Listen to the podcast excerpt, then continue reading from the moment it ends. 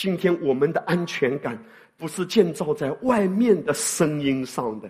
我们活在这个世界，耶稣说：“我不求上帝让我们离开这世界，但是耶稣为我们祷告的就是让神保守我们脱离那恶者。”耶稣甚至讲一句话，他说：“我们今天活在世界上，神的儿女就像羊要进入狼群的。今天我们面对咄咄逼人的环境，我们的心里面有一个坚不可摧的根基，一个盼望，就知道主与我同在，我已经得胜有余了。当我为教会祷告的时候，我觉得神给我一个话语。”让我来跟弟兄姐妹彼此鼓励的，就是你怎么样能够在充满危机重重的道路中，可以跟随圣灵，每一天都经历到丰盛有余的供应。你每一天，因为你跟随圣灵，你的道路看起来是崎岖的，但其实心里的平安和圣灵托住你的喜乐。仍然让你毫无缺乏，并且如同以撒在荒凉的年代，却有百倍的收成。永远不是环境有多艰难，这不是你关注的焦点。你关注的是，哪怕在最艰难的环境中，上帝可以大大的祝福于你呀。而神提醒我的，我觉得神要让我跟大家分享的，就是教会不可以失落的。一个非常重要从圣灵而来的恩赐，这个恩赐会极大的帮助你。我相信很多弟兄姐妹对我今天所分享的真理，也许你的知识上不会陌生，但是我祷告，让神的道、神的话语成为你的启示。你知道，方言祷告不是可有可无的一项恩赐，方言祷告。是圣灵非常强烈、渴望在我们生命中运行出来的，因为他借着这一项的恩赐，还要全方面的扩充我们生命的容量，并且借着这项恩赐，拉近你跟神的关系，以至于你可以真实的进入安息，就是跟随圣灵，然后在你每一天的生活中。你可以得胜有余，丰丰富富的活出他要让你活出的生活。我们先来看一段的圣经，就是创世纪的第三章。我们都知道，当亚当夏娃堕落以后，上帝让他们离开伊甸园，然后在伊甸园的东边设立基路伯。基路伯是上帝所创造的一个受造物，以及四面转动发火焰的剑，来保护伊甸园的东门。而我特别请你留意的，就是四面转动发火焰的剑。我要从这一点开始跟你谈，跟方言祷告有什么关系？我告诉你，非常重要，这一点。跟方言祷告息息相关。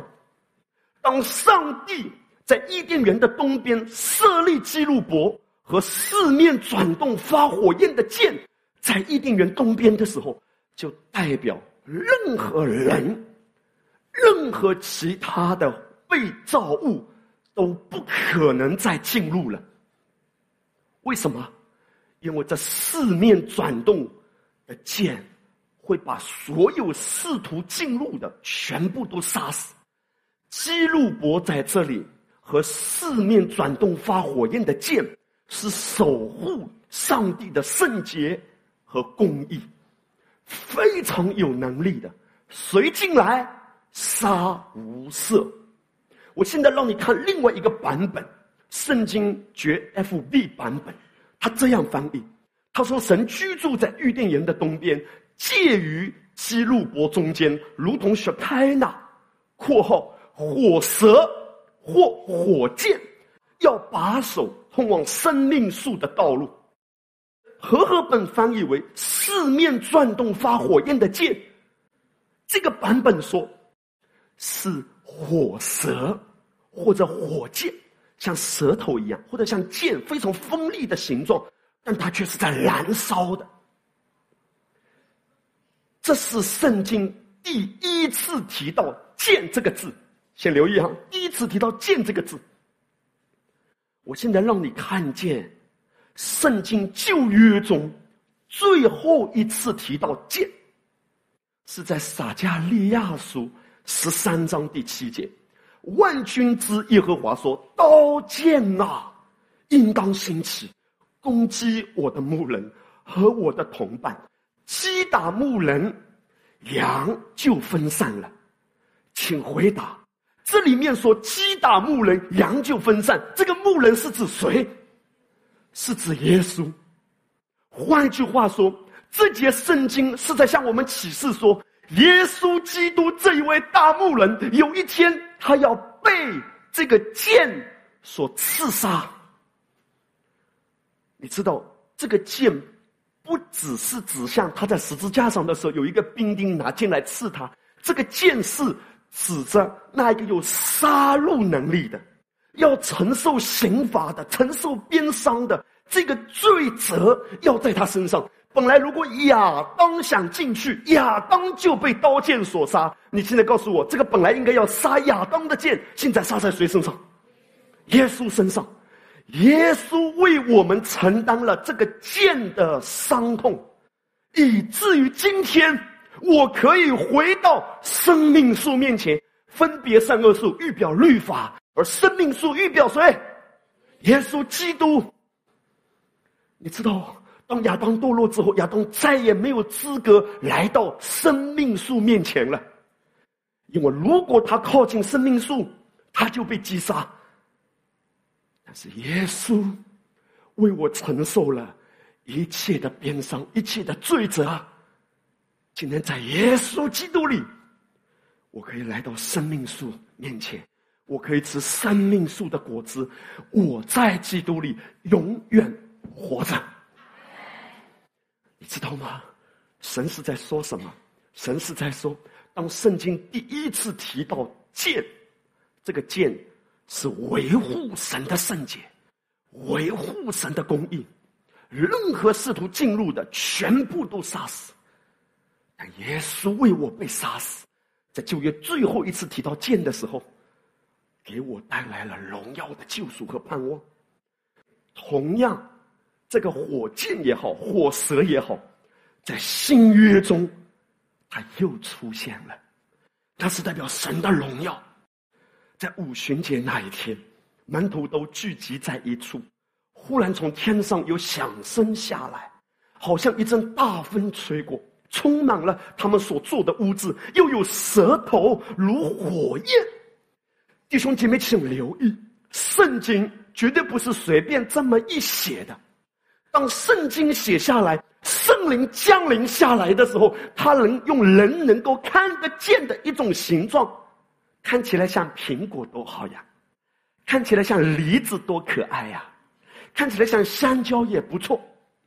为什么圣经说它看起来像舌头如火焰？其实正确的翻译应该是火焰如舌头分开。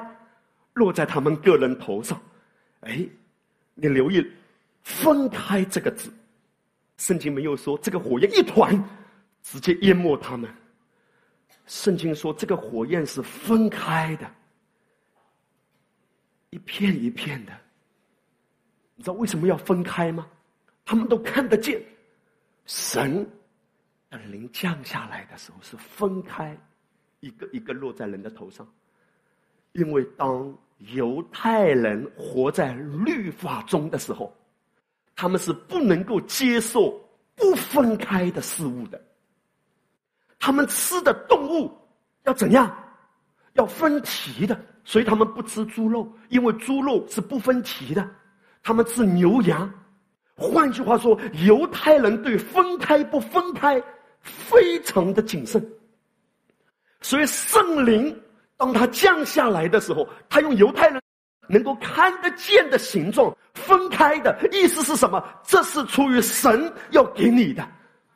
事实上，圣灵先充满了他们，渐渐带领他们得到一个启示，就是凡神所洁净的都可以吃，包括彼得后面在房顶上看到神的意象，神告诉他说：“不洁净的什么意思？就是他们原先认为不洁净的，但是上帝说神已经洁净了，你可以去吃。神也是对他说：你不只是把福音传给犹太人。”你认为不洁净的，现在我把他们都洁净了，因为真受割礼的不是外面受割礼，而是心受割礼。而在这里，《使徒行传》第二章里面记载，当圣灵降下的时候，神体恤他们的软弱，因为他们的观念中不分开的是不洁净的，所以圣灵的形状是分开的，意思是告诉他们，这是出于神。所以你看，当圣灵在新约中降下来的时候，它是以火蛇的形状出现，如同当时在伊甸园的东边。第四节，他们就都被圣灵充满，然后紧接着发生什么？来，一二三，按着圣灵所赐的口才，说起别国的。他们运行出来、彰显出来的第一个恩赐，就是方言。当你说方言的时候，会发生什么吗？等一下我们会更具体的谈到。我先讲一点：那个火蛇，它在伊甸园的东边，在那里燃烧和转动，谁进入，谁要被击杀。当你今天用方言祷告的时候，shakam badala y a fire。当你用方言祷告的时候，你知道你会发生什么？在你的身体上，如果有癌细胞，癌细胞被杀死；在你的生命中，如果有哪一些魔鬼的攻击和压制，就像在伊甸园东边的那个火蛇，谁过来谁击杀。今天神已经给了你一个非常荣耀的武器，这是为什么？当他们神灵充满思密达，他们就开始说出方言，因为神要对他们说：“我已经给了你一个秘密的武器，就是。”让你的身上充满了因为圣灵运行而无比的洁净和荣耀神的作为。我们来看圣灵怎样保护我们。以弗所书一章十三节，保罗说：“你们既听见真理的道，就是那叫你们得救的福音，也信了基督。既然信他，就受了所应许的圣灵为印记。”大家一起来说：“圣灵为印记。”你可以去查考你的圣经软件，它在原文里面有几重含义。第一个叫做为了保护这个东西的安全，那个印记就像封印，把它印好，印完了谁都不可以碰，因为那个主人说这是我的。第二，做记号，盖印。第三，为了交付而把它封存好。为了交付什么？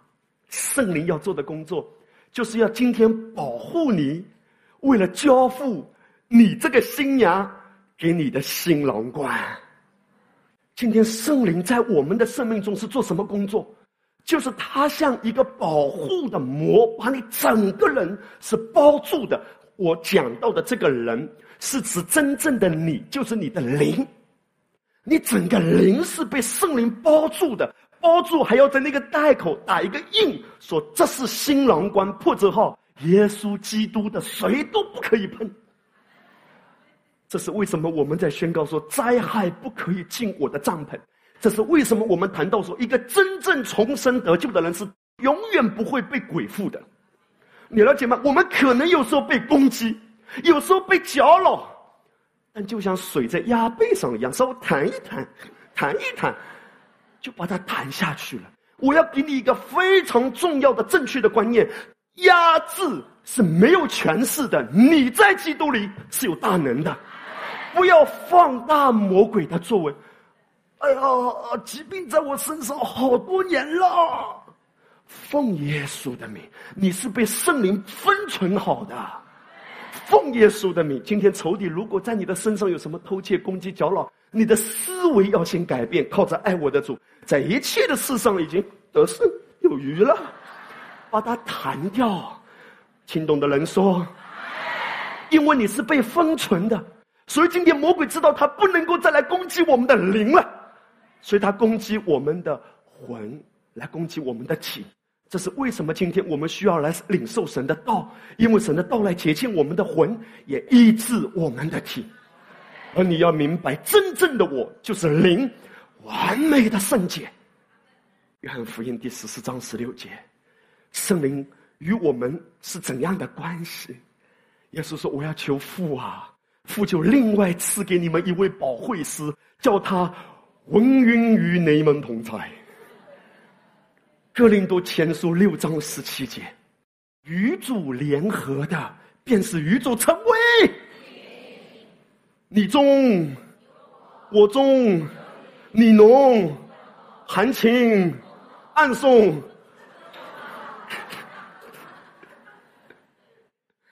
我们跟上帝是完全的联合。你知道这意味着什么吗？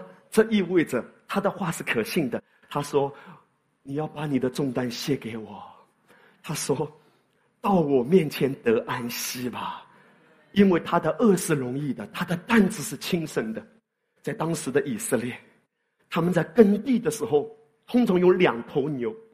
一头老牛，一头小牛，老牛背着沉重的轭，小牛看起来饿在它身上，其实它只是摆摆样子。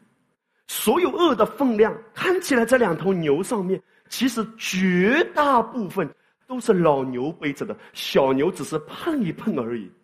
今天保罗说，我们是与神同工的。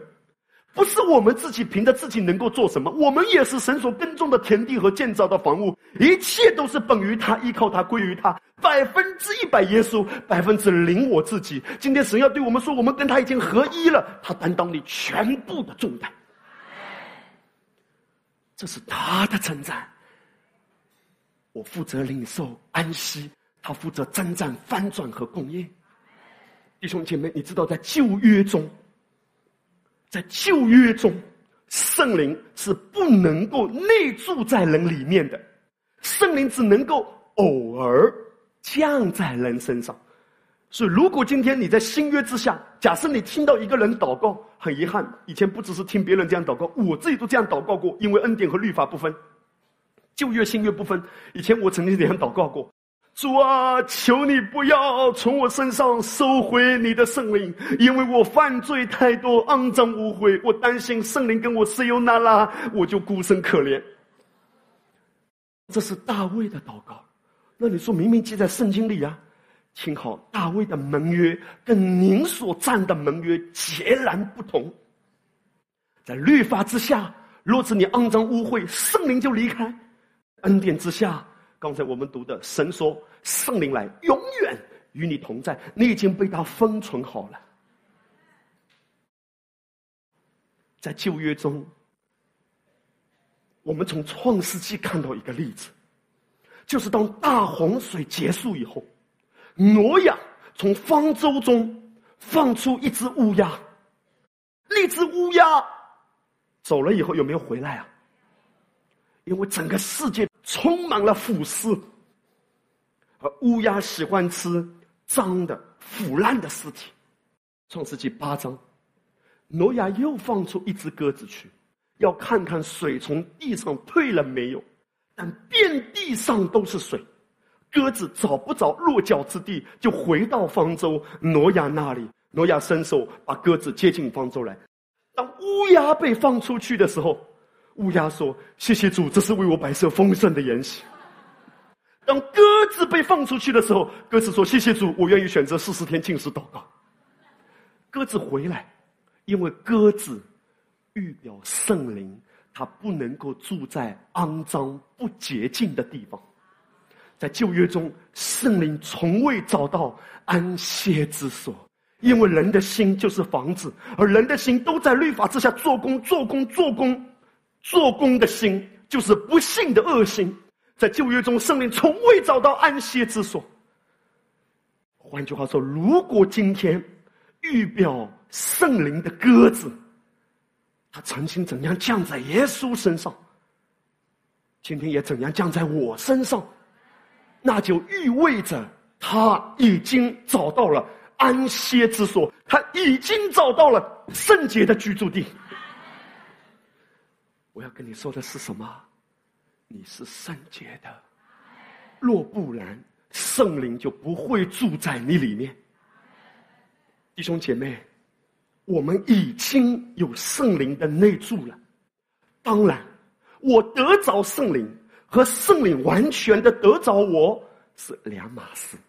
我得着圣灵是说我有圣灵的内住，我得着了，我 get 到了。可是圣灵得着我呢，是什么意思？是代表圣灵完全的充满我。保罗是一个常常被圣灵充满的人。神已经在我身上，意味着我是圣洁的，没有瑕疵的。以弗所书一章，就如神从创立世界以前，在基督里拣选了我们，使我们在他面前成为圣洁无有。换句话说，从神的眼光看，他为什么今天可以住在你里面？因为他看你绝对不是看你啊，他看你是因为他看到耶稣基督啊。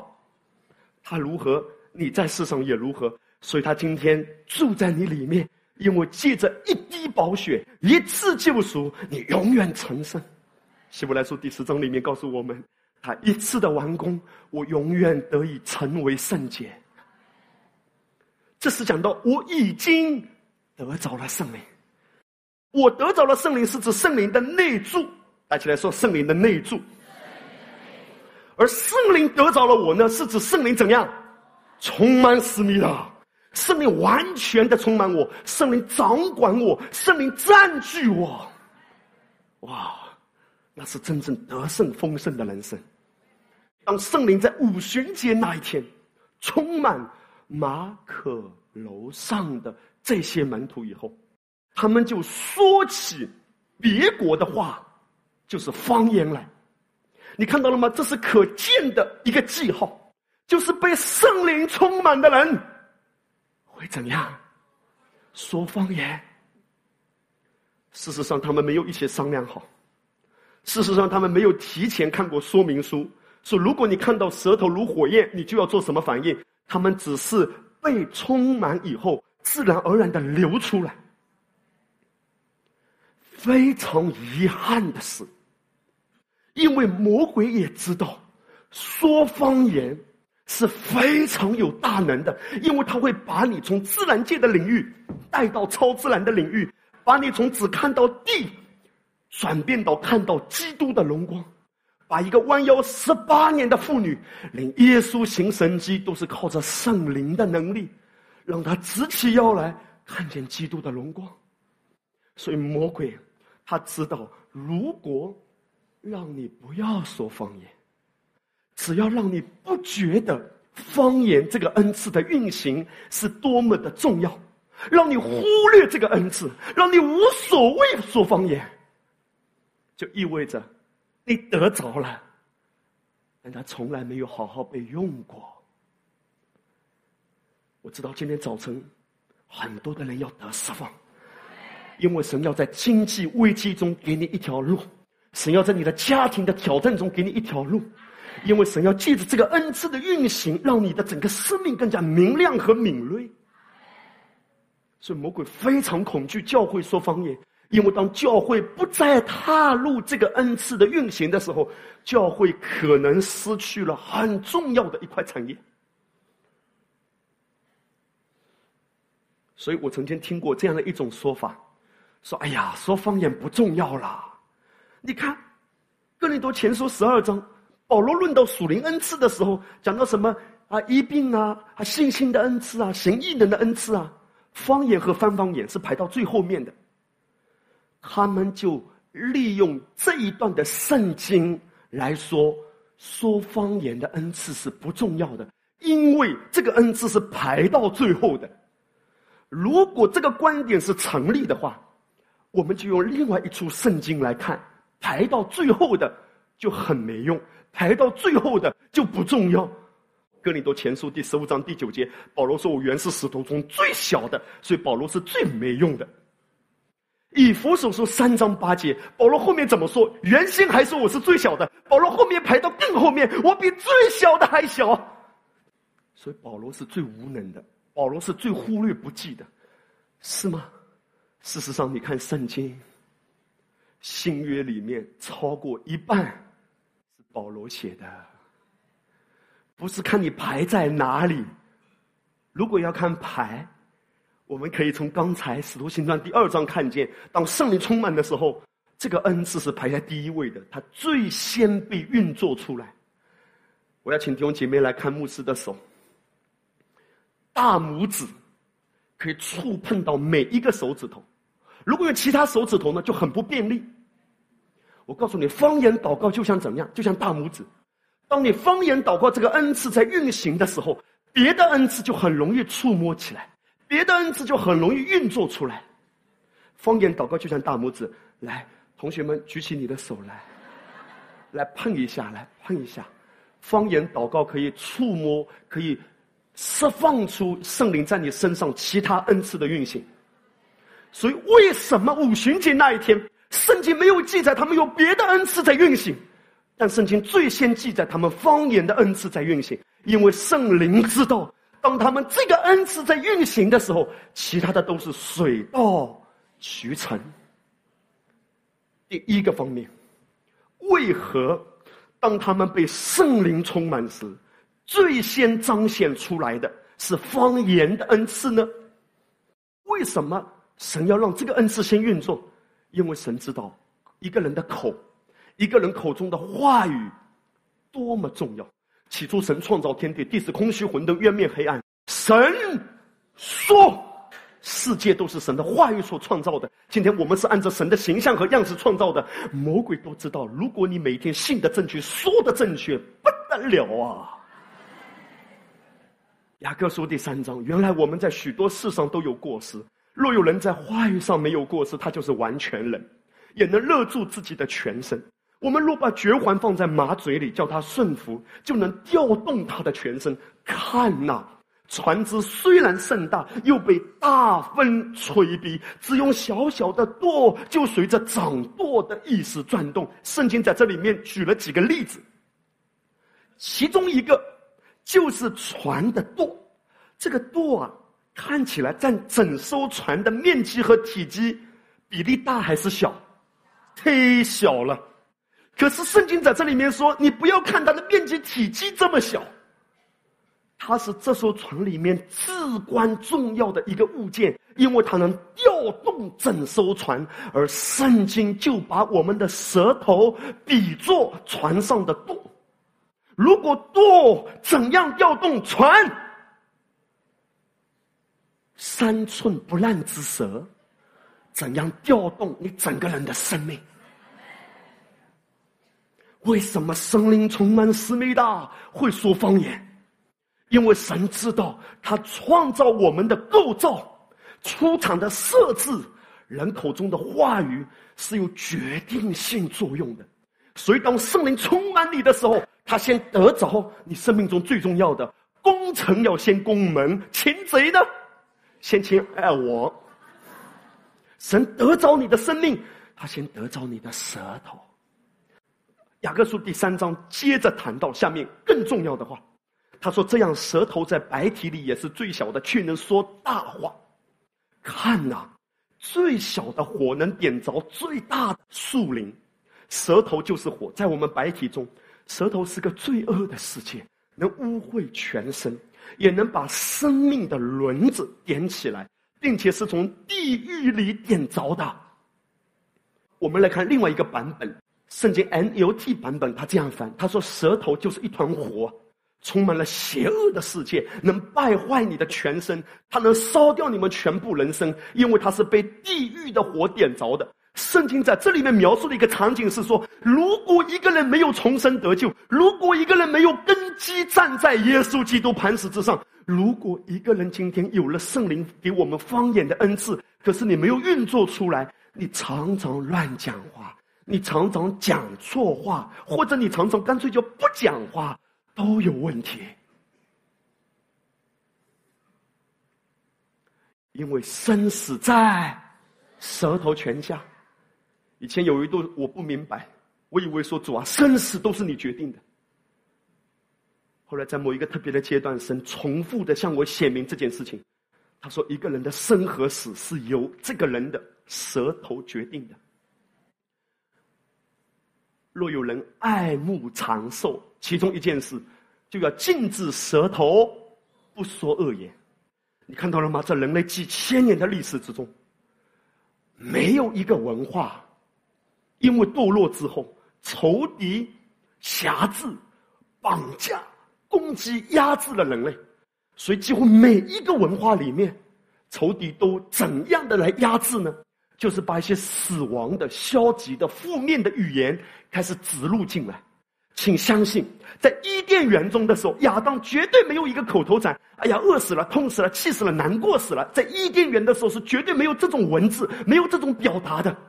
但是，当人类堕落之后，包括巴别塔事件之后，人类开始分散在各地。而仇敌把死亡的语言开始植入进各个民族。我告诉你，很有意思的，这件事情从来没有统一的教导过，但几乎你看，任何一种语言都会的。就是当我们面对一些挑战的时候，我们本能的反应都是：“哎呀，死了，死了，死了！”“哎呀，惨了，惨了！”英文里也有这种文化，中文里有这种文化，其他所有的文字语言中。词汇的表达中，你找不到任何一种文化。当他面对很大挑战的时候，哇，太棒了，太棒了，太棒了！我告诉你，只有一种地方可以找到，就精神病院。人们可以有这种表达。魔鬼已经把死亡的观念植入进我们的语言中。为什么圣经说话语如此重要？今天你怎么去对待你的孩子呢？哎呀，这么笨，臭小子，没用。我听一个美国的牧师分享，他说有一天早晨，他孩子上学非常兴奋。他说：“爸爸，我们的学校要有一个运动会，今天要选拔运动员，其中一项我报名了，我很有希望被选上参加这个运动会。”爸爸就说：“孩子太棒了，加油！”那天下午，孩子回家的时候，孩子好兴奋了。孩子说：“爸爸，爸爸，我被选上了。”爸爸说：“选上什么？啦啦队啦。”那个牧师讲那个例子啊，他说：“在我的家庭里啊，我们从来不会营造一种文化，只有坐上某一个位置、某一个身份，你才有出息。无论你是选拔了运动员，还是做啦啦队，太棒了。”基督的信仰要釜底抽薪的改变我们的文化，改变我们对很多事物的表达和看法。让弟兄姐妹看一个真实的例子，他谈到说，对死亡或生命说话，神的话语告诉我们，话语能够摧毁我们，也可以使我们充满活力、喜乐和健康。我曾经去德克萨斯州的一个教会服侍时，为一位弟兄的健康祷告。他的太太是一位言语刻薄的人。有一次聚会时，这位弟兄在台上做一个报告，可是他把次序颠倒了。回家时一踏入车内，他的太太便说：“你把报告弄得一团糟啊！如同医生所说，你以后再也不能上台服侍了。”他不断用负面的话唠叨着。有一天饭后，主感动我对他说：“姐妹啊，我不知道你会如何接受劝告。”但如果你不停止这样对你的丈夫说话，你的话会严重伤害他的健康。当我们还在那里时，他变得好了些。一年之后，我们又再探访他们，她又固态赴门，对她丈夫说极负面的话。她甚至说：“你行将就木，你好不了了。”我尝试阻止她，但她只是摇头，不愿意听。几个月后，她的丈夫离世了，而她将丈夫离世迁怒于神，从此信心冷淡了。她后面就总结一句话说：“我想这一切事情的发生，与她口中的话语是有关联的。”我现在让弟兄姐妹看下面一处经文，非常重要。你如果能够看懂这节经文到底在说什么，我相信神的话语会极大的帮助我们。箴言书十八章第八节，我们一起来传舌人的言语，如同美食，深入人的心腹。如果你只是从中文和合本的翻译，从字面来看，你可能理解为说什么叫传舌人？老是讲别人八卦的那些话，大家兴趣很浓的，如同美食入了人的心腹。我们很喜欢那些无聊的传言。可是圣经的原文，它是在说什么呢？传舌的原文，它的意思是苦毒的、抱怨的言语，如同美食，它是在说。就像有一股侵蚀和破坏的能力。美食是怎样的？你知道吗？美食就是吃了还想吃。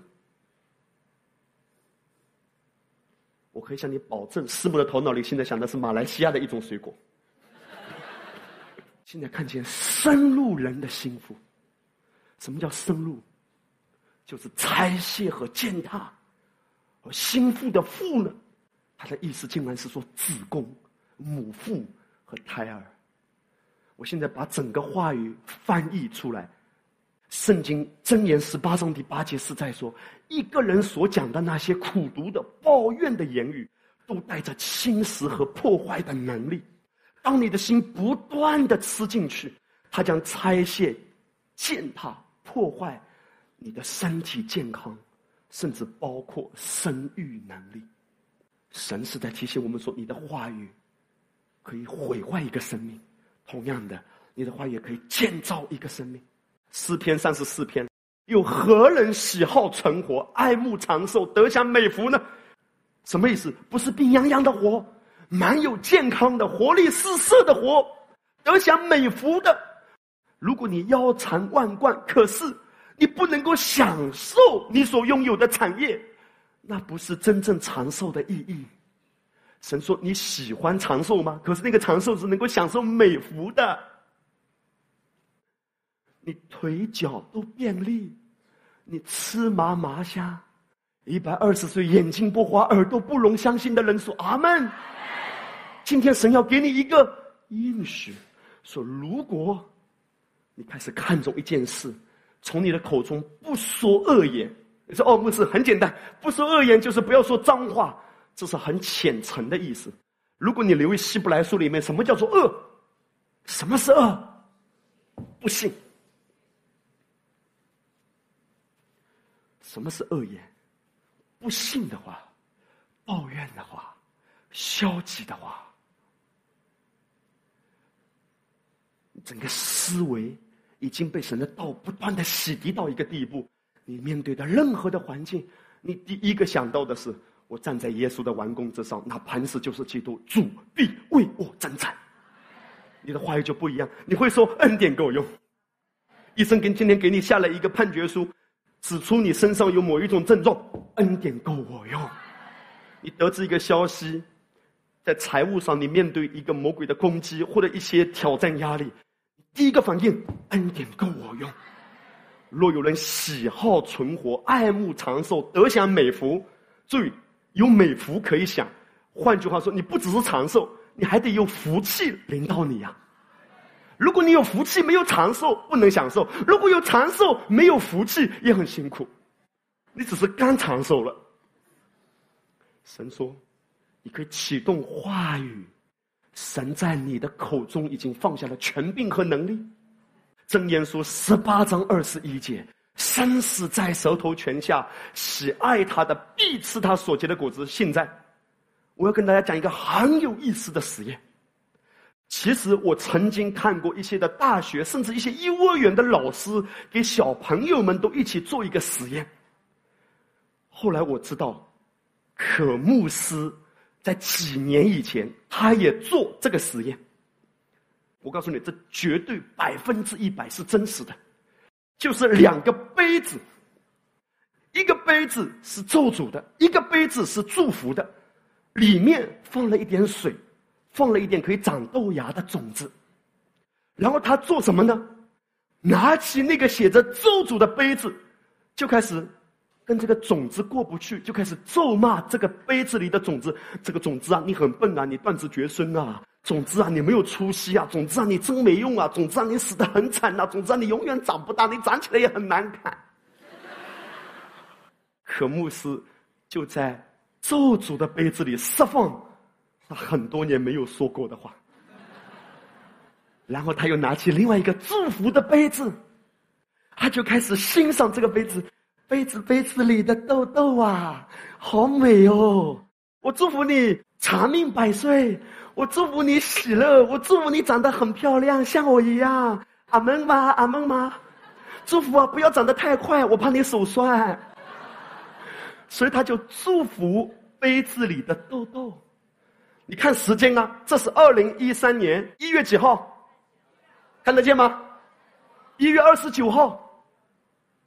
两天以后，一月三十一号。那个被咒诅的豆豆呢？我告诉你，他不是咒一次啊，他是每天都咒。然后他有空没空又拿起祝福的杯子，哇，越来越美了，像我一样，哇，越来越可爱了，越来越 Q 了。两天以后的照片是这样：那个被祝福的开始长，那个被咒诅的很听话。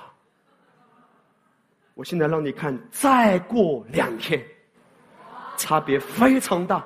那个被祝福的呢，已经开始茂盛了；而那个被咒诅的呢，只是长了一根苗。我告诉你，连律法之下都有荣光，也不稀奇。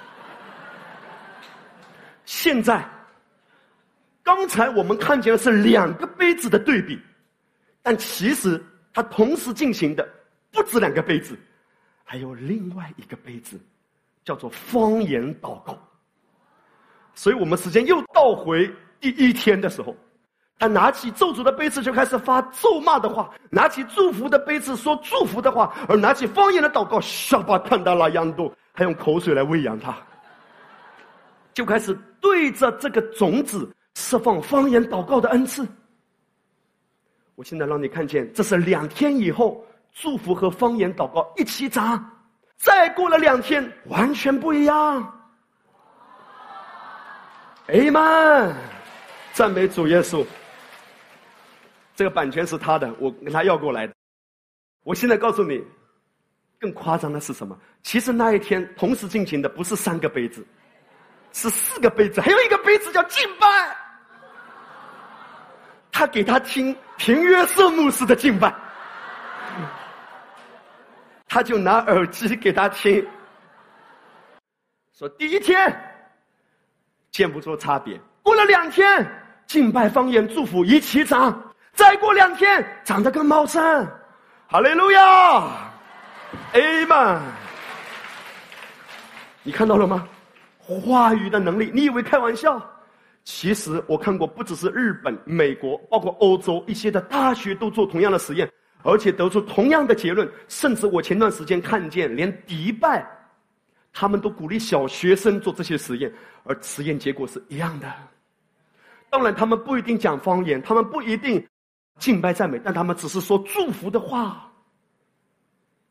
圣经说，《罗马书》第八章说，整个受造物，所有的物质都已经堕落了，而神却提醒我们说，我们口中的话语是有权柄的。这是为什么？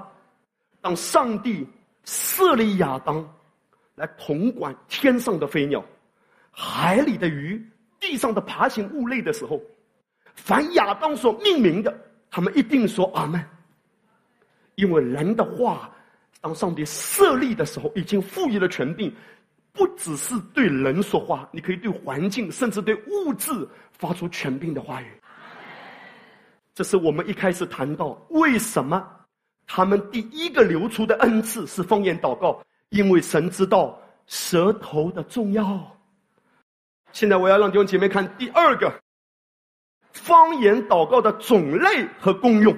我们刚才谈到的《使徒行传》第二章，当圣灵降下来的时候，他们情不自禁的说出方言。当然，今天我们也知道，保罗告诉我们说，先知的灵是顺服先知的。所以，今天我们说方言的时候，我们不是像神经质一样完全控制不住的，我们是能够控制住的，因为神的灵是顺服先知的嘛。所以，你可以开口，你也可以闭口嘛，你不是失控的，你不是什么邪灵充满的样子的嘛，你是很正常的。我们不是要做属灵的怪了。我看到天使在我面前晃，我看到神在这里跟我挥挥手。我们不是要做属灵的怪人，我们是很正常的神的儿女，阿门吗？可是我必须要跟你谈到，虽然我们是很有智慧的。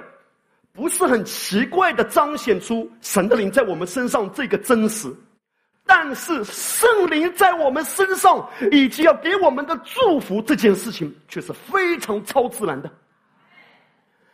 你知道我要跟你说的是什么？其实，全世界只有人这个受造物是跨界的，所有的花草树木、动物和植物，它们只在一个领域，叫物质界。天使是在哪一个领域？灵界。只有人横跨物质界和灵界。人看得见的是物质界，看不见的真正的我，我是灵。我与基督原为一，圣灵包住我。换句话说，我们是一座桥梁。神的心意是我们今天活在世上，就是把基督的完工。借着灵界里面已经完成的，带到物质界，平安、喜乐、安息的生命、自由、供应、健康、丰盛的产业带出来。你知道，约翰福音十四章二十六节，圣经谈到说，保惠师就是福音我的名所要差来的圣灵，还要将一切的事指教我们。为什么要圣灵来指教我们这一切的事？因为但凡圣灵能教你的，没有人能够教你。很多的东西，爸爸妈妈可以教你，老师学长可以教你，但有一些的事物，没有人可以教你，只有圣灵能够教你。我现在请你跟我一起来思考：当他们被圣灵充满，他们说出方言以前，他们有没有学过方言祷告学习班？他们只参加过新家人学习班，了解吗？但他们没有经过方言祷告的培训，他们没有说方言祷告的发音是这样的：阿多巴卡提古嘎。来，跟牧师一起思考一下哈。世界上所有的语言，当一个人讲出来的时候，是不是一生下来就会讲？都要经过学习或者熏陶，在家庭的环境中熏陶也是一种学习。人类所有能够讲得出来的语言，都是用我们的理性明白了或者不明白，但是我们看整个环境都是这样表达，我们牙牙学语的。什么意思？所有地上的语言都是学过来再讲出去的。只有一种语言，你不需要经过任何学习，不需要经过理性，直接从灵里喷出来。方言祷告是超自然的，你已经拥有超自然的恩赐和产业。为什么？因为你在地上跟人沟通，要用地上的话语学进来，再讲出地上的话语说出去。因为地上的人要用地上的话语进行沟通互动。而方言祷告不是地上任何一个人能教你，只有圣灵亲自指教你，圣灵亲自带领你。为什么？因为方言祷告不是跟人沟通，方言祷告是跟神沟通。神把方言这个恩赐已经放在你里面。在过去的几年，我常常会碰到这样一些弟兄姐妹：“哎呀，牧师啊，你给我安守一下，让我得着方言的恩赐。”你知道吗？如果一个弟兄跑过来，牧师啊，给我祷告一下，让我能够有方言的恩赐，我应该怎么回答？我说：我需不需要为你祷告，让你变成一个男人？你已经是男人，你已经是男性，你已经有了方言祷告，不是谁为你按手了才有，按手是怎样？最多是把你已经有的流出来。释放出来，这些恩赐都是圣灵大礼包，一次性放在你里面了。所以永远不存在着哦，你有这个恩赐，我没有这个恩赐。圣灵的恩赐是一个礼包，只是有人用出来，有人没用出来。你根本不需要羡慕别人。原来我讲这个话，以前我们在掺杂的教导中，我们以前刚开始追求灵恩的时候，我们很羡慕那些神人，哇，先知的恩赐，哇，医病的恩赐，他有医病的恩赐，我没有医病的恩赐。哥林多前书十二章第七节，当圣灵显在个人身上，是要叫人得益处，然后就列举下面很多圣灵的恩赐。圣灵显在，那个显在原文是现在进行词。换句话说，当圣灵。彰显他的恩赐的时候，当圣灵充满一个人的时候，他的恩赐都可以运作出来。只是有些时候，他为了那个人的需要，神帮助他运行出这个恩赐；而另外一些时候，他帮助那个人的需要，他运行出另外一种恩赐。你根本不需要羡慕别人，他有这个恩赐，我没有这个恩赐，恩赐都是一样的，就是有人用，有人没有用。冰箱里全部都有鸡腿，就是你没有拿开冰箱门。为什么神要让我们方言祷告？还记得我们刚才的动作吗？方言祷告是把所有的恩赐可以更流畅的运作出来。有道人听说过平约瑟牧师以前是口吃的，你根本不能够相信，上帝完全的释放他的嘴，释放这张口。软弱在哪里显多，恩典更显多。当圣灵运行的时候，所有你外面的躯壳、你外面的限制化为乌有，全部都喷发而出。当圣灵在你身上的时候，nothing is impossible with our God。关键是让圣灵运作出来。为什么？因为基督已经完工了，恩典已经给你了。你了解吗？你站在完工的根基上讲圣灵的恩赐，跟没有站在完工的根基上讲圣灵的恩赐是完全不一样的。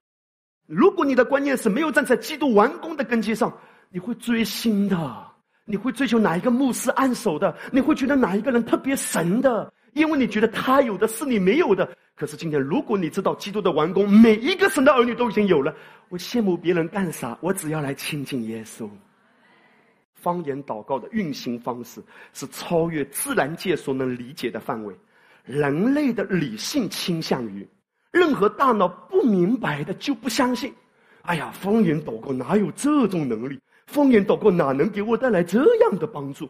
我们大脑不明白的，我们就很难相信，因为我们觉得我们的大脑是神，我们的大脑是王，我的大脑来判断真和假。我们把大脑抬高到天下无敌。独孤求败的位置，但事实上，我们不明白却相信的事情可多啦。许多人完全不明白飞机到底如何起飞，电梯是如何上升下降，以及音响发出声音的原理，但却一直享受在其中。人们只是选择性的相信一些事，又不相信另外一些事而已。当我们用方言祷告，就是与超越的神在沟通互动。方言祷告是你完全无需学习便可以诉说的语言，这超越了人的理解范围。若不是上帝向我们启示这真理，我们永远无法得知超越的事。方言祷告不是理性所能理解，它属于理性无法理解超自然的范围啊。而当你用方言祷告，你会明白更多超自然的事。下面。我跟大家谈到方言祷告有三种类型，第一种全都有圣经的根据的，第一种类型就是不同国家民族的人类的语言，第二种类型就是天使的语言，而第三种类型呢叫做未知的语言。先来讲第一个方面，叫做第一种方言，不同国家民族的人类语言。你看在使徒行传第二章，在五旬节那一天，当他们被圣灵充满之后。那一天，他们讲出的方言，人能不能听懂？能听懂哎，但是圣灵让他们讲，不是人教他们讲出来，就是他们只是在讲，但他们不明白。如果启用我们自己的小聪明，觉得好和不好，你不知道失去了多少的祝福。所以神说：“你只管说。”但神会把这个语言让人听得懂。发出什么果效与你无关，那是圣灵的工作。所以，第一种，当你说方言的时候，你自己不明白，但是为了一些特别的需要，神会让你说出其他国家甚至民族的语言。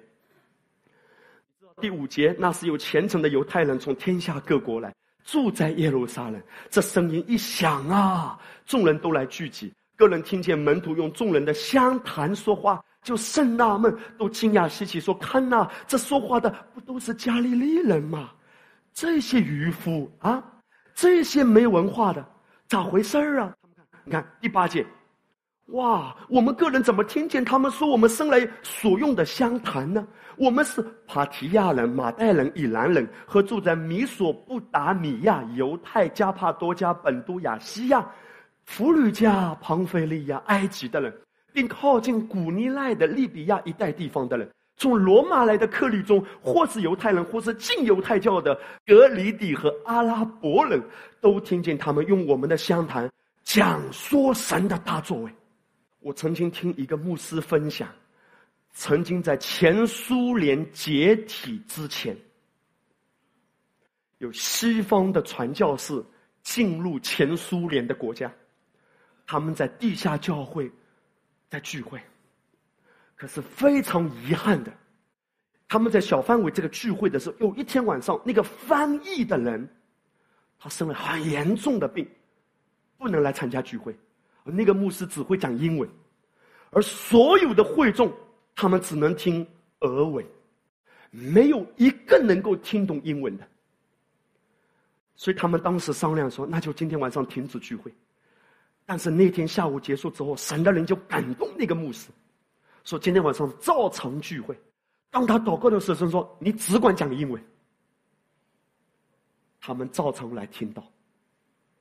你知道发生什么事情？那个晚上，当这个讲英文的牧师上台跟大家讲道的时候，所有的会众睁大眼睛，都非常惊讶，因为他们从这个讲英文的牧师的口中。竟然听到非常纯正的俄文哈拉秀，乌庆哈拉秀，这是真实的见证。哎们，那个牧师只是讲英文，但圣灵亲自做翻译官。你不要限制圣灵啊！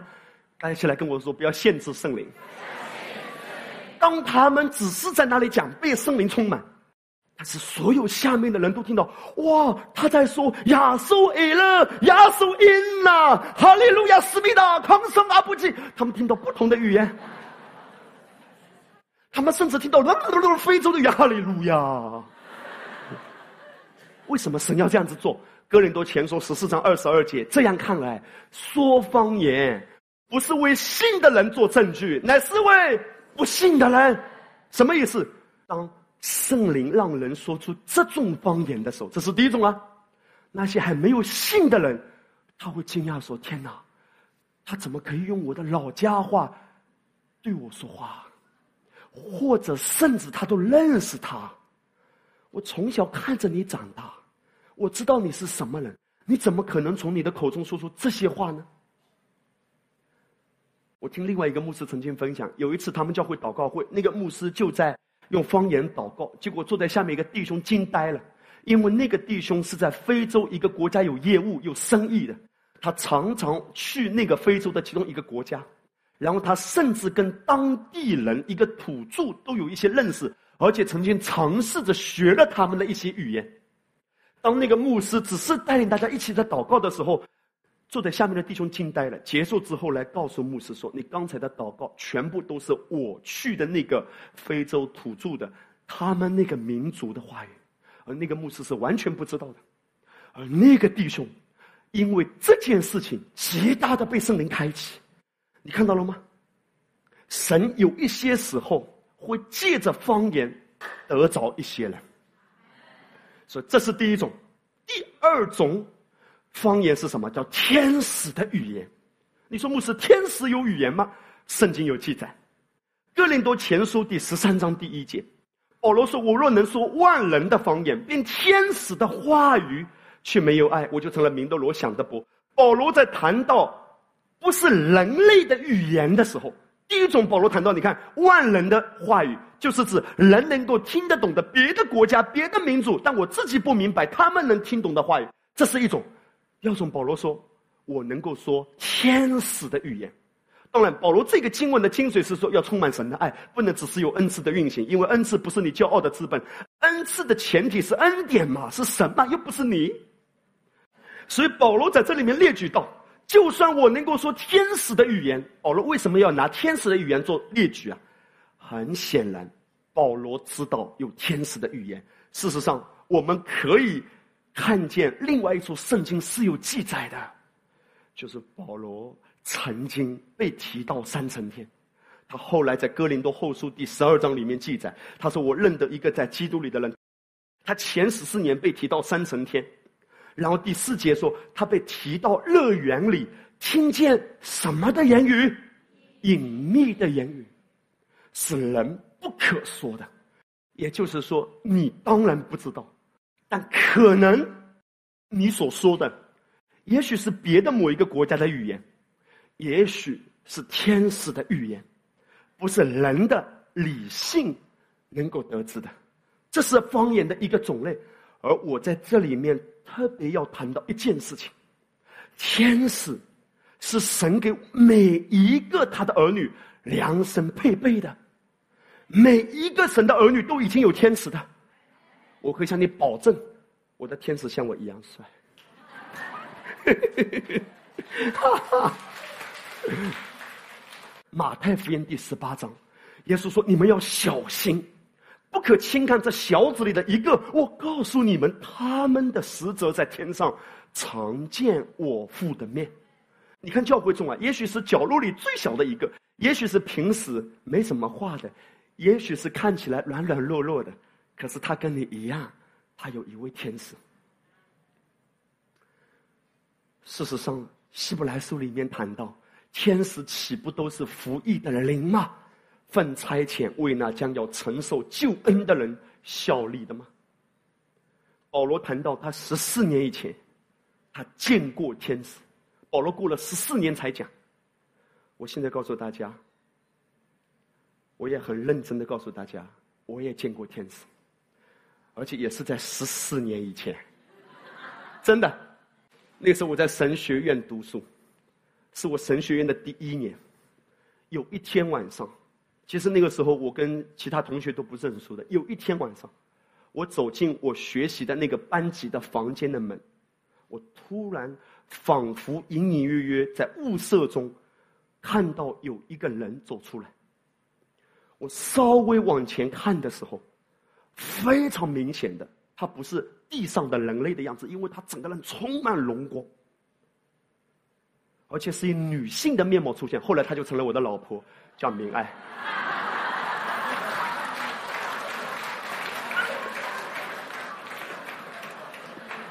今年是我跟师母结婚十周年，认识十四年，我十四年前见过天使。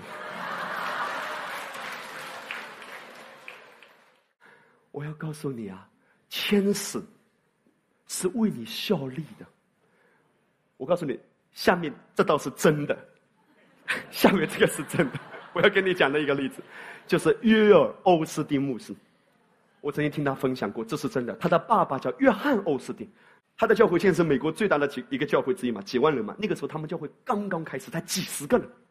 有一天晚上，他爸爸开着车，带着几个童工，在一个村庄里户外传道。他们就开着一辆车。把一些音响啊，一些其他的设备啊放在后备箱，结果开始搭棚的时候，搭一些设备的时候，突然，哎呀，后备箱的钥匙丢了。我告诉你，聚会越来越临近，快要开始了，设备没搭好。这个时候，他的爸爸就跟上帝有一个祷告，他说：“主啊，后备箱没有钥匙，怎么都出不来。现在我祷告，你差遣天使。”帮助我把这个后备箱打开，你知道发生什么事情？不到几秒钟，他的爸爸就是按手在这个地方，睁开眼睛，就听到“嘣”，后备箱缓缓升上来。约欧斯丁牧师说：“阿门。”有斯汀姆斯说，他爸爸看到“嘣”的时候，他整个人毛骨都竖起来，因为他连自己都不相信这是真的。可是我要跟你分享，神的同在，也可以借着天使的保护向你显明。今天为什么神给我们天使的语言，我们不知道，因为圣经没有明说。但是你不要问那么多，你相信神差遣天使与你同在。包括你的孩子，也许他在别的城市、别的国家在读书，你不在他旁边，不要忘记你的祷告大有权柄。你为他祝福。当你开车上路的时候，当你坐车去一个目的地的时候，我知道主啊，你差遣你的使者，在我所行的一切的路上都保护我。我下面要跟你谈到天使的语言，圣经明确有记载的，在启示录第四章，使徒约翰。在神的荣耀和同在里，看到永恒中的一个荣耀的景象。在启示录四章八节，他看见四活物各有六个翅膀，遍体内外都满了眼睛，他们昼夜不住的说：“圣哉，圣哉，圣哉！主神啊，是昔在、今在、以后永在的全能者。”使徒约翰，他会的是什么语言？希伯来语。也许他也会希腊语。但是我要问啊，天使说的难道是希伯来语吗？他怎么能听懂天使在说这些话呢？你有没有想过这个问题？约翰能听懂吗？约翰怎么能听懂天使在说话？而且他接下来还知道天使在说啥？很显然，天使说的绝对不是地上人的语言。若不然的话。为什么还要分人类的语言和天使的语言嘛？所以天使的语言绝对是人听不懂的。约翰为什么能听懂？很显然，当注意听啊，当一个人被圣灵充满的时候，他甚至都可以听懂地上听不懂的奥秘的语言。换句话说，他可以翻方言。这就是翻方言的恩赐啊！我下面要讲非常重要的一点，你看到了吗？他本来是不明白的，可是当圣灵充满，奥秘变成了明示，不是隐秘的启示，他可以翻出来，翻成人类的文字。也许你会觉得方言我会，翻方言我没会，我不会，或者我没经历过。听好。魔鬼的计谋就是把教会分成三六九等，有人的属灵境界这么高，有人的境界就比较差，有人的境界像我就啥也不会，你被蒙蔽了。你有没有这样的一些经历？我知道也许不是全部，可是有些弟兄姐妹你一定有过这样的经历，就是当你用方言祷告、方言祷告、方言祷告的时候，你突然心里面有一个感动出来。你知道这是在什么恩赐在运行吗？就是翻方言的恩赐在运行，你在翻你自己刚才方言祷告在祷告什么，以至于你里面突然有一个感动，翻方言。你了解吗？我们不要把翻方言搞得很神秘。为什么今天在恩典之下，我们不要做神经兮兮的基督徒？因为我们觉得哇，这样子很神。我曾经为一个姐妹祷告。他在先知性的恩赐的运行上是非常成熟的，非常老练的。那是几年以前，我知道神在教导我关于属灵恩赐的这件事情。其实很多人在参加那个特会，很多人都请他祷告，因为他发预言，先知的这个恩赐、知识的话语也好，智慧的话语也好，这个恩赐的运行非常老练，而且很精准。结果有一天，他竟然请我为他祷告。我在想，我只是象征性的为他祷告吧。可是我知道神在教导我。那是几年以前，我第一次开始明白，神提醒我说，我里面就是有个感动。我就告诉他，你用方言祷告，因为我也不知道为他祝福什么，就我就请他用方言祷告，然后他就开始用方言祷告。当他方言祷告的时候，非常明确的，我就像听到。他在说普通话一样，一句一句就在我的里面非常清楚的一些话语出来，所以他一边方言祷告，我就把普通话翻出来，所以神在这一次就教导我，他说翻方言跟方言祷告是连在一起的。我为什么知道是在翻方言呢？因为我一边讲的时候，他嚎啕痛哭，他是一个为别人祷告的人，但是讲出他内在生命中有一些不为人知的一些情况，可能是别人无法知道的。当然，也不是对他的定罪，是他的一些的状况。神就开始教导我说，翻方言跟方言是一个硬币的两面，是很容易连接在一起的。今天，当你用方言祷告的时候，是你的悟性不明白的，因为你觉得是要为你的孩子的健康祷告。神提醒你，不是单单孩子皮肤病的问题，是孩子可能的其他一些的原因、一些的状况上才有皮肤病。你今天可能是说：“哎呀，我今天这个头很痛啊，主啊，用悟性祷告怎么祷告？主啊，医治我的头痛。头痛不一定。”是头的问题，可能是其他血液的问题，是血管的问题。圣灵祷告帮助你祷告的时候是非常精准的，是祷告到根源的。今天你在哪一件事情上卡住了？你都不知道卡在哪里，你都不知道为什么在财务上这件事情一直没有突破。我告诉你，好事情要发生了，因为当你用方言祷告的时候，你真的跟圣灵一起在同工，正在为某一个连你自己都不知道的那个人在祝福。这就是神要让我们的理性不要启动，当我们方言祷告的时候，完全让圣灵带领，因为他要让你经历到超自然奇妙的工作。第三种方言叫做是敬拜神、与神沟通的未知的语言。圣经在这里说，圣灵显在人身上是要叫人得益处的。所有的恩赐显在人身上的时候，都是为了叫人得益处。那个人也包括自己，但是绝大部分的恩赐都是为了造就别人的。哪些恩赐？智慧的言语、知识的言语、信心的恩赐、医病的恩赐，是为了造就别人、帮助别人。行异能、做先知。辨别租赁，这些的恩赐通常都是指向服侍和造就他人。但是我告诉你，下面这个恩赐是造就自己的，就是说方言。你如何能够服侍他人呢？如何能够造就他人呢？你要先怎么样？你造就别人以前，要先怎么样？造就自己。看牧师这边，那一些放弃方言的恩赐。不运行方言恩赐的，你对别人的造就是很有限的，因为神永远是要想让你先关注自己。如果你开始造就你自己，自然而然能够造就别人。造就就是重建、修复、加强，什么意思？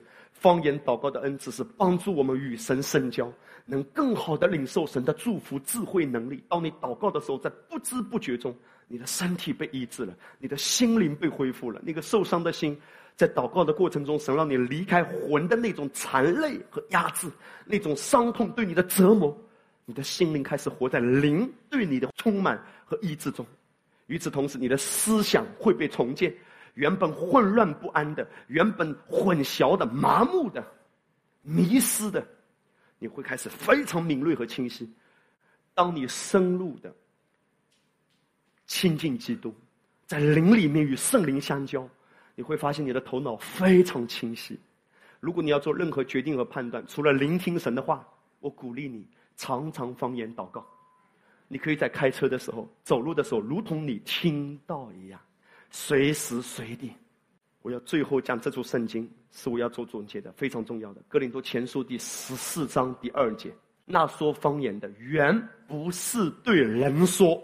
乃是对神说，因为没有人能听出来。然而，在他的心灵里去讲述各样的奥秘。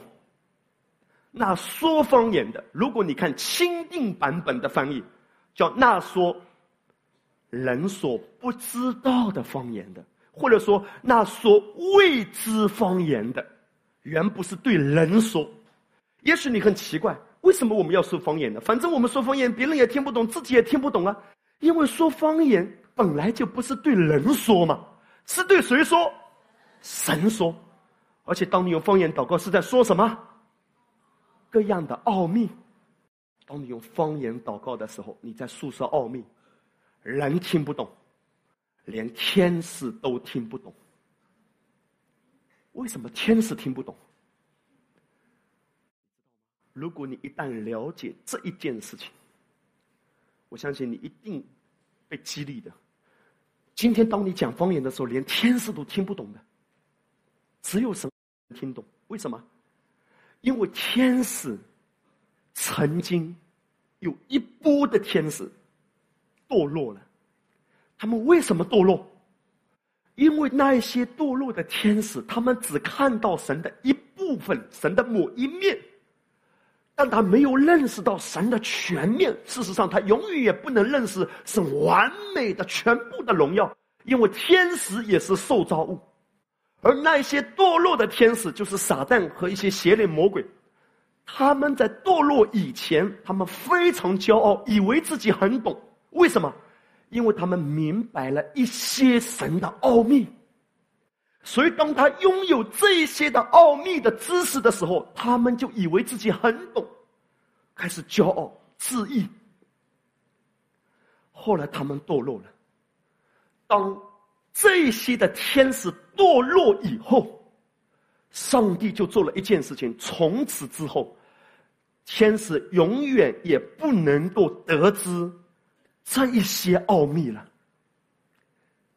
天使对神的一些奥秘是永远都是无知的，而这些的奥秘在水里面，在圣灵第三个位格的里面。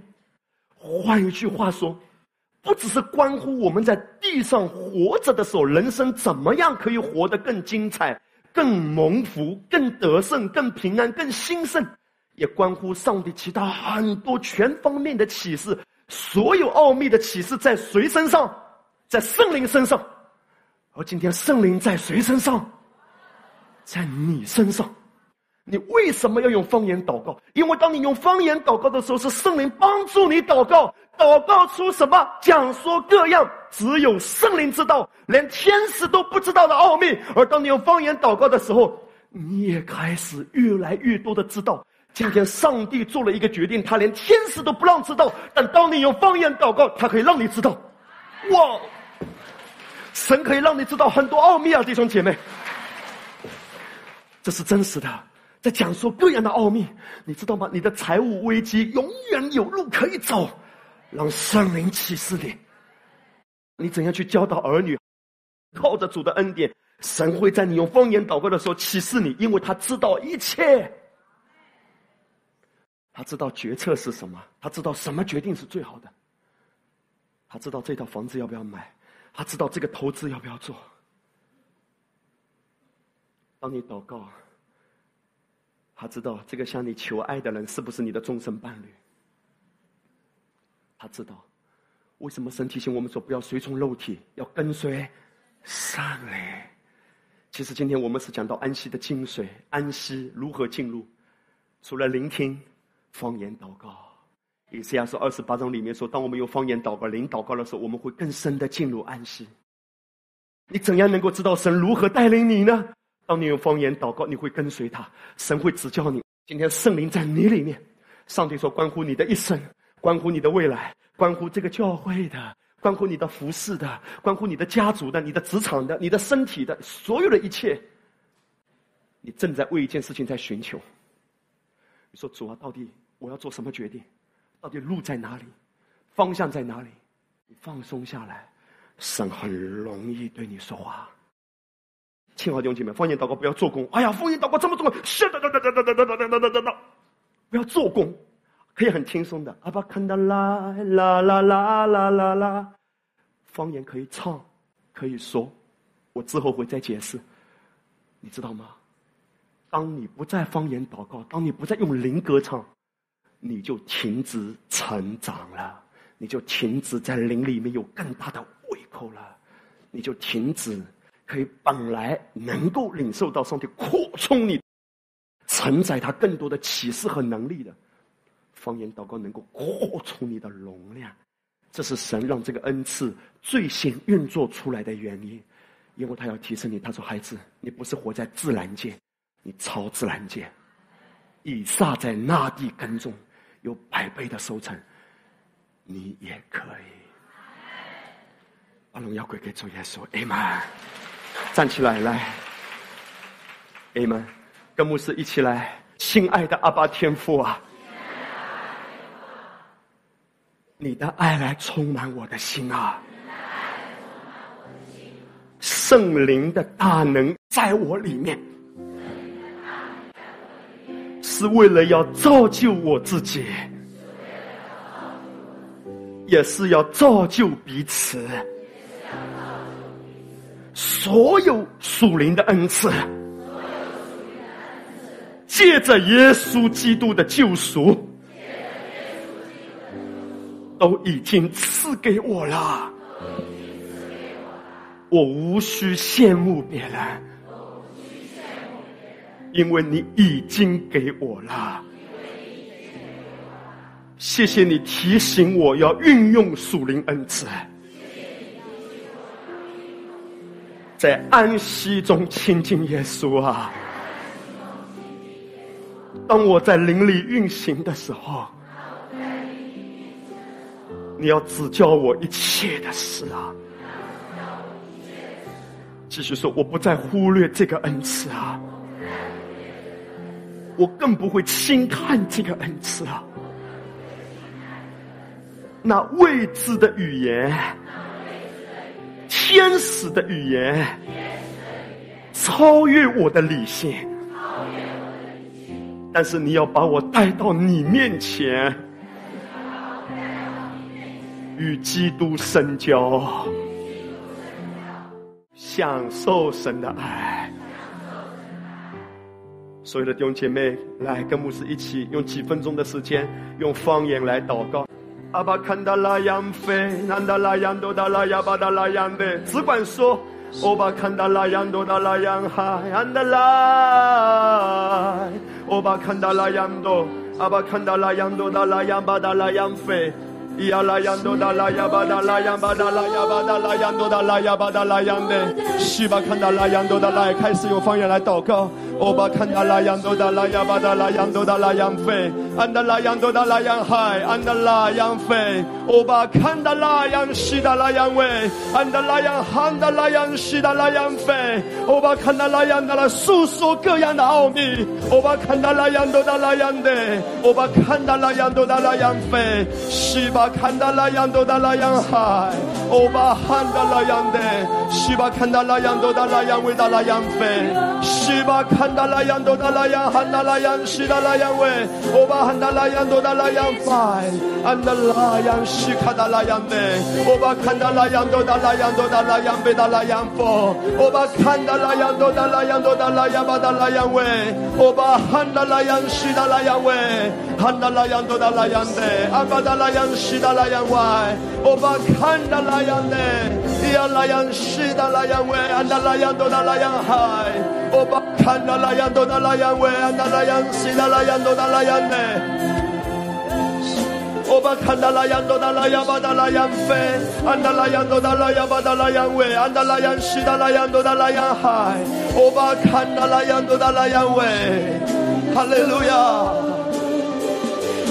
Yes, Lord. And the Lord. 解脱枷锁，我的自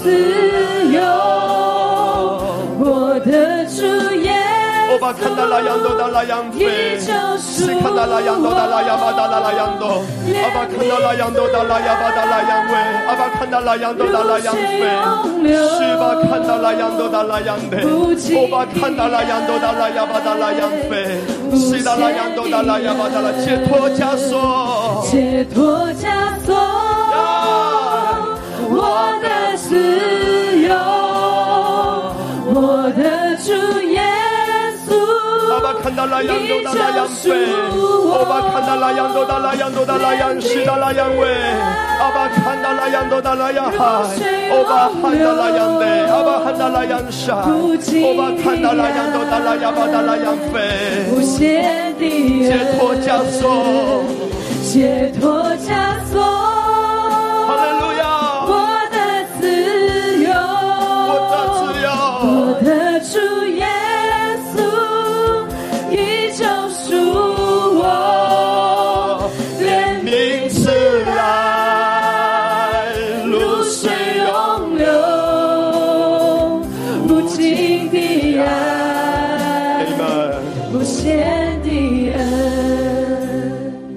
贵的弟兄姐妹啊，圣灵多么希望将前面的路要指示你呀，他要带领你，因为他巴不得你每一天活在他完美的带领的计划里，他要让你的人生龙上加龙。